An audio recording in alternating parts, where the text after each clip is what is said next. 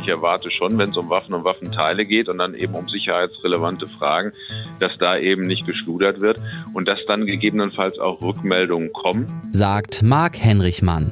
Und dass bei sicherheitsrelevanten Fragen einiges schiefläuft, das haben wir in den ersten drei Folgen dieser Reihe erfahren. Eine ungenaue Datengrundlage, zu wenig Personal in den Waffenbehörden und zu viele Aufgaben. Jetzt ist Marc-Henrich Mann aber nicht ein fundamentaler Waffengegner, sondern sitzt als CDU-Mitglied des Bundestags im Innenausschuss. Es stellt sich die Frage, weiß die Politik nichts von den Problemen? Und wie könnte man es besser machen? Kurz gesagt, brauchen wir eine neue Waffenpolitik.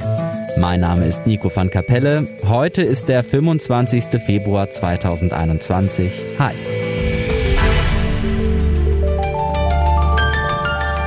Zurück zum Thema. Marc Henrichmann kennt sich aus mit Schusswaffen. Er arbeitet an Gesetzen zu privatem Schusswaffenbesitz und ist selbst Jäger. Deshalb steht er auch in engem Kontakt mit seiner Kreiswaffenbehörde. Ich habe auch vor Gesetzesverabschiedung und im Beratungsprozess häufig mit meiner eigenen Behörde telefoniert, mit Leuten, die ich da kenne aus diesem Bereich. Er ist also nah dran. Dennoch, ihm sind keine gravierenden Probleme in den Waffenbehörden bekannt. Wen könnten wir also noch fragen? Die Innenministerien der Bundesländer, die sind für innere Sicherheit zuständig. Ihnen müssten diese sicherheitsrelevanten Probleme also bekannt sein. Wir haben deshalb die Innenministerkonferenz gefragt. Sechs Wochen haben wir auf die Antwort gewartet und vor zwei Tagen, am 23. Februar, haben wir die Antwort erhalten. Kurz gesagt, auch hier sind keine Probleme bekannt. Wenn ihr mehr erfahren wollt, morgen kommt auf unserer Website eine Extra-Folge raus. Darin geht's um unsere Fragen an die Behörden und um eure Fragen zum Thema, ein FAQ-Podcast. Detektor.fm slash Waffen ist die Adresse. Schneller als die Innenministerkonferenz war das Bundesinnenministerium. Denn auch sie haben wir gefragt, sind Probleme in den Waffenbehörden bekannt? Die Antwort, auch hier sind keine Probleme bekannt. Das Bundesinnenministerium, das spielt beim Thema Waffen eine wichtige Rolle, denn das ist zuständig für das Nationale Waffenregister, kurz NWR. Das ist ein zentrales, deutschlandweites Register, in dem theoretisch alle Infos zu privatem Schusswaffenbesitz in Deutschland gesammelt werden. Also wer hat wo seit wann welche Waffe. Und jetzt fragt ihr euch vielleicht, hä, wie zentrales Register? Ich dachte, ihr musstet 541 Behörden einzeln anfragen, um an so ungefähre Daten zu kommen. Ja, das stimmt. Also beides. Es gibt ein zentrales Waffenregister, an das alle 541 Waffenbehörden ihre Daten schicken. Zugriff auf dieses Register haben zum Beispiel der Verfassungsschutz, die Justiz oder die Polizei für ihre Arbeit. Obwohl die Daten also eigentlich gebündelt beim nationalen Waffenregister vorliegen, bekommen wir die Daten für unsere Arbeit nicht. Warum? Ja, warum, Inga? Sag du es mir. Du hast dich bei unserer Recherche intensiv äh, mit den rechtlichen Sachen auseinandergesetzt. Zum Glück ich nicht ganz alleine. Wir hatten rechtlichen Beistand, aber dazu erzähle ich dir gleich mehr. Grundsätzlich erstmal festgehalten, eine Behörde ist der Presse zur Auskunft verpflichtet. Das sagt das Informationsfreiheitsgesetz. Das Nationale Waffenregister, NWR, wird von einer Behörde geführt und muss uns dementsprechend Auskunft geben. So, aber haben sie nicht. Wieso? Die argumentieren, die Daten, die sie da haben wollen, sind nicht unsere Daten. Fragen Sie doch mal in den 541 Waffenbehörden. Die haben die Daten erhoben und ins System eingespeist. Die haben also die Datenhoheit.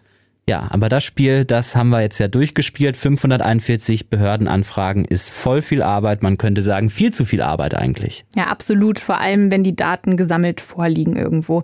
Gemeinsam mit Rechtsanwalt Wilhelm Mecklenburg wollen wir jetzt Widerspruch einlegen. Der meint nämlich, das Informationsfreiheitsgesetz, kurz IFG, sagt was anderes. Das IFG des Bundes sagt völlig eindeutig, dass Informationen bei Bundesbehörden natürlich von denen freizugeben, wenn sie da vorliegen. Also dieser Zuständigkeitseinwand kommt sehr oft. Er trägt aber nicht. Und wenn jetzt trotz unseres Widerspruchs nichts kommt, dann müssen wir eben gerichtlich vorgehen. Das hat noch niemand gemacht. Nee, das ist auch eher so ein grundsätzliches Problem. JournalistInnen gehen ganz, ganz selten gegen solche Nichtauskünfte vor, weil ganz einfach zu teuer und zu zeitaufwendig. Aber wir haben uns gedacht, wir ziehen das jetzt durch. Wir machen da einen Präzedenzfall, damit in Zukunft dann andere JournalistInnen genau darauf zurückgreifen können. Das wird aber alles noch ziemlich lange dauern, bis das zu Ende ist. Bis hierhin erstmal vielen Dank, Inga. Wieso sind die Behörden so schweigsam? Wieso wollen sie uns die Daten nicht geben? Die Einschätzung vom Juristen Wilhelm Mecklenburg? Also da würde man tatsächlich vermuten, dass die Behörden der oberen Ebenen dort Informationen vorliegen, die möglicherweise etwas peinlich für die Behörde sein könnten. Es soll beim Nationalen Waffenregister letztes Jahr einen größeren Datenverlust gegeben haben, sagt Waffenexperte Lars Winkelsdorf. Dazu möchte man sich natürlich auch nicht äußern. Genauso wenig möchte man sich dazu äußern, wo die Probleme jetzt mit dem NWR 2 sind. Das NWR 2, das ist das Nationale Waffenregister 2. Wir haben es in der zweiten Folge schon angedeutet, es kommt seit September 2020 einiges an Mehraufwand auf die Waffenbehörden zu, mit dem dritten Waffenrechtsänderungsgesetz. Jetzt müssen nicht nur Waffen registriert werden, sondern auch jedes einzelne wichtige Waffenteil. Eine Reaktion auf die Terroranschläge in Paris. Immer wenn etwas passiert, ein terroristischer Anschlag oder ein Anstieg von Kriminalität stattfindet, dann hat man ja als Politiker zwei Möglichkeiten. Sagt Konstantin Kuhle, FDP-Innenpolitiker im Bundestag. Entweder man ändert einfach das materielle Recht, das ist relativ günstig, weil man einfach das Gesetz umschreibt, oder man nimmt Geld in die Hand, IT-Kenntnisse, schult Personal, stellt das ein und sorgt dafür, das bestehende Recht umzusetzen oder vielleicht auch das neue. Naja, und wenn Sie dann ähm, die Wahl haben, dann machen Sie natürlich eher das Erste, weil es irgendwie schneller geht. Und das hat Konsequenzen, meint Waffenlobbyist und Waffenrechtsexperte Joachim Streitberger.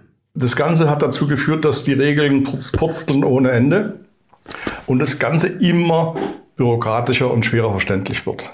Und das wird ein generelles Problem werden.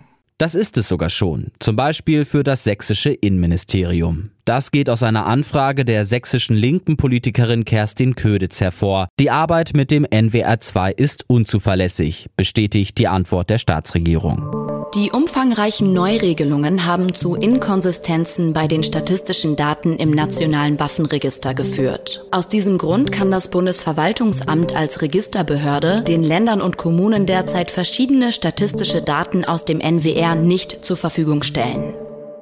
Und nicht nur die Behörden haben ein Problem mit den neuen Waffengesetzen. Wenn Sie sich das Waffengesetz angucken, also das versteht eigentlich kein Mensch. Meint Irene Mihalic, Bundestagsabgeordnete der Grünen. Für den, für den Privatmann ist es einfach kaum nachvollziehbar, was geht rechtlich und was nicht geht. Und Sie bräuchten eigentlich jedes Mal eine umfassende juristische Beratung, bevor Sie in ein Waffengeschäft gehen und sich da entsprechend ausstatten. Das ist natürlich ganz und gar nicht im Interesse der Schützenvereine.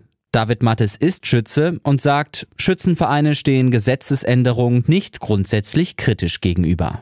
Natürlich äh, wollen auch wir uns nicht sinnvollen Änderungen im Waffenrecht äh, verschränken, wenn äh, da auch das Ganze dann dort ankommt, wo es gedacht und geplant ist. Aber wenn es letztlich Maßnahmen äh, sind, die eigentlich nur Symbolcharakter haben, aber die Sportausübung tatsächlich am Ende erheblich äh, beeinflussen, ohne dass ein wirklicher Sicherheitsaspekt dabei herauskommt, dann sind wir natürlich dagegen.